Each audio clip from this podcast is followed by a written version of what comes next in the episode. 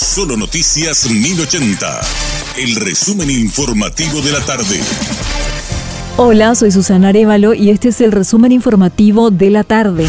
Autoridades paraguayas no tienen elementos para sostener que Sebastián Marcet esté en territorio paraguayo. El ministro del Interior, Enrique Riera, indicó que intercambian información con sus pares de la región, pero hasta ahora no tienen nada concreto. Nosotros no tenemos ni un elemento objetivo para probar de que Marcet está en Paraguay. Eh, lo que sí tenemos, y hemos dicho, es el ingreso de la periodista y el abogado a través de una línea comercial y después lo único que tenemos son las versiones que ellos mismos dieron eh, desde que llegaron en los adelantos y también anoche, ¿verdad? Pero todo lo demás no está este, objetivamente comprobado.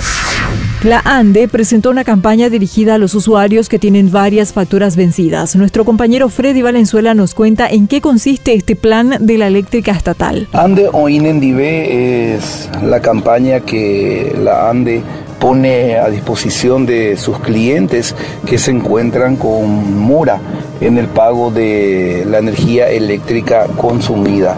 Estos planes son el financiamiento de la totalidad de la deuda exclusivo para clientes en baja tensión y media tensión.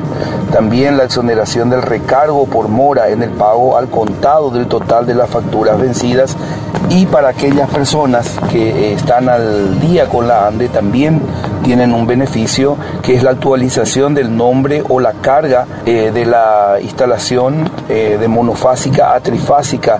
Esto sin ningún cargo para el cliente de baja tensión aquellas personas que se quieran beneficiar con esta campaña solo tienen que acudir a la ANDE y abonar lo tendiente a cada una de estas modalidades.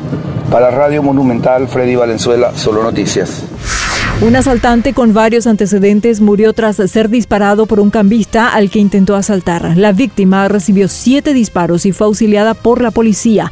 Freddy Valenzuela nos cuenta cómo sucedió este hecho. Un cambista fue asaltado esta mañana sobre las calles Ocampos Lanzoni entre Guido Hispano y Mariscal López. Tres personas a punta de arma de fuego intentaron despojar al cambista identificado como Armando Ismael Benítez Cabral, de 23 años, del dinero que acababa de retirar de una casa de cambios.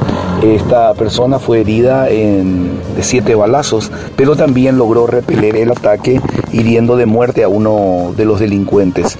Eh, los ladrones llegaron a huir, pero ocasionaron un accidente de tránsito en la ciudad de Fernando de la Mora, donde dejaron abandonado al cómplice que resultó herido de muerte, quien fue identificado como Farrio Ruiz Díaz Molinas, mientras que la víctima del robo, el cambista, fue derivado hasta el hospital de traumas. Para Radio Monumental, Freddy Valenzuela, Solo Noticias.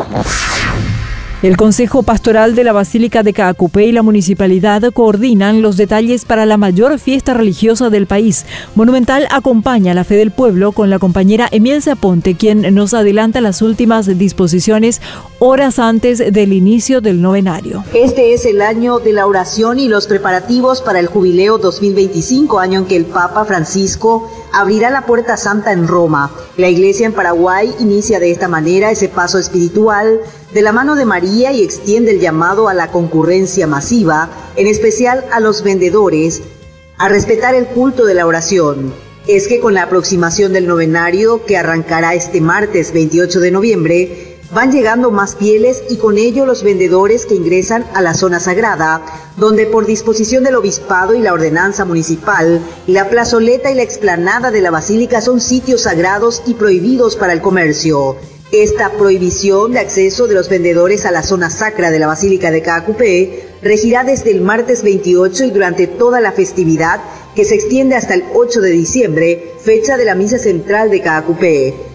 Se espera además el acompañamiento de otras instituciones, ya que dentro de los vendedores hay menores. Desde Caacupé, Emil Aponte.